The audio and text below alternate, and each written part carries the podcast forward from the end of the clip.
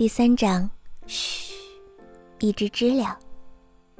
突然有一天，这里的人一下子都搬走了，墙上到处画了圈儿，然后就有看上去比电锯更可怕的大家伙——推土机开进来了。所到之处，墙倒屋塌，那些看上去比树结实得多的东西，顿时成了一片碎片。哦天哪，这回要粉身碎骨了吧？我使劲儿的闭上了眼睛，可是那可怕的大家伙居然绕着我开过去了。是忘了我，还是等会儿再来呀？我提心吊胆的等着。几天过去了，所有的家伙都绕着我。咦，他们难道要留下我吗？留下我干什么呢？各种各样不同的大家伙开进来，铲土的、平地的、白天黑夜的热火朝天、尘土飞扬。我全身都是土，耳朵也快被震聋了。以后的日子要是都这样的话，我真宁可被粉身碎骨的。就好像我的心愿被老天爷听到了，这一切突然全都停了下来。不仅没有了声音，连那刺耳的和不刺眼的光都没有了。我听到那些操作大家伙的人从大家伙上跳下来，一边骂着说：“怎么停电了？”一边相邀找地方吃饭喝酒去了。停电，什么意思啊？停电就是这样一片安静吗？停电。可以把这些难以忍受的一切一切都停掉吗？那就太好了。我站在黑夜里胡思乱想着，胡乱的期盼着。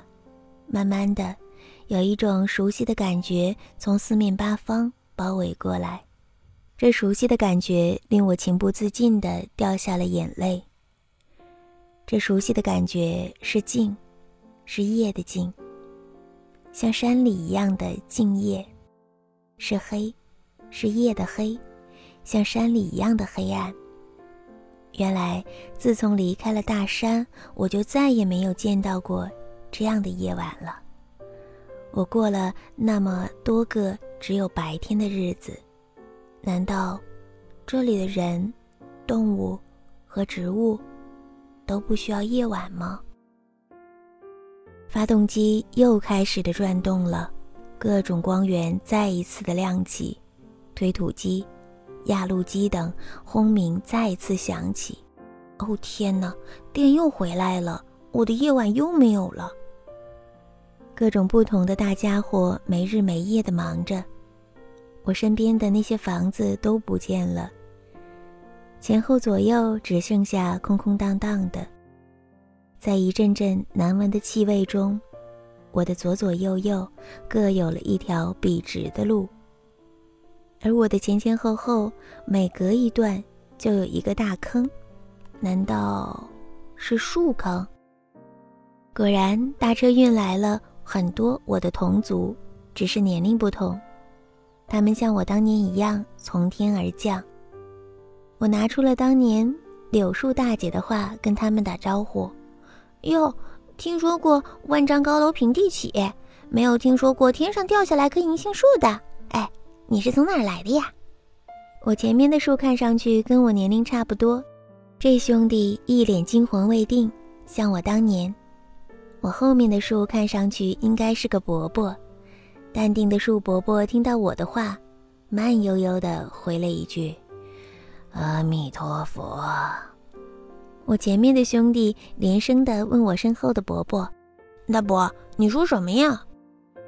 树伯伯只回答了一句：“阿弥陀佛。”很快我就知道了，我前面的兄弟是个话痨，我后面的伯伯呀，则是棵沉默寡言的树。树兄弟来自另外一座山，听起来比我家乡的那一座山小一点。而且他没有坐过火车，是被汽车拉过来的。像我当年一样，万分的不适应。电锯？没见过，我们全部都是被挖过来的，然后一车一车的拉走了。哦，山鹰啊，听说过。哦，野兔、刺猬，我见的可多了。嗯，这些花可真好看，可是怎么都会长在盆子里呀？哎呦，这些花刚开完，过些日子还会开的，怎么就连根拔起扔了？好可怜呢！哇，又来了那么多盆呢，感情这里的花是一年四季换出来的，而不是长出来的呀。嗯，他们为什么不把花种在地上，让花自己长呢？哦，这地也太硬了，长不出来花的。这里的地真的是太硬了，跟两边的大马路一样的坚硬，以至于到了夏天，连知了都绝迹了。知了是一种奇怪的动物，夏天的时候，知了被生在了树上，然后会被秋风吹落，一到地面。小小的幼虫马上寻找柔软的土壤，往里面钻，钻到树根边上，吸食树根枝叶过日子。少则三五年，多则十几年。从幼虫到成虫要蜕皮五次，其中的四次是在地下进行的，而最后一次，知了才会钻出土壤，爬到树上。褪去干枯的浅黄色的壳，变成成虫。几年甚至十几年的成长，才有那一夏的鸣唱，才有那一季的天日，然后在秋风中死去。我知道这土里原本有很多知了的幼虫，只是很大一部分随着从前那些柳树、杨树的消失而消失了。还有的，只怕就算是活着，也很难钻出这坚硬的地面了。哎，他们为什么要把地面搞成这样啊？水下不去，气上不来。说实话，我都快被憋死了。嘘，别出声。我阻止了树兄弟的话，因为我的根须之间好像有一个小小的东西在蠢蠢地欲动着。或许是只知了，一只过去被我们痛恨，如今却被我们怀念的知了。你说的不对，从前呢，痛恨知了的也不是我们，而是柳树、杨树它们。因为呀，知了更喜欢它们的味道，所以总会成群的寄居在它们身上，靠吸食它们的汁液活着。不过话说回来。也没有哪棵树因为知了活不下去的。要是没有了知了，它们的夏天就会很寂寞的。嘘，爬上来了。一只浅黄色的小虫颤颤巍巍地顺着我的根部爬了上来。这只在土里生长了八九年的小虫，伏在我的树干上，默默地蜕掉了最后一层壳。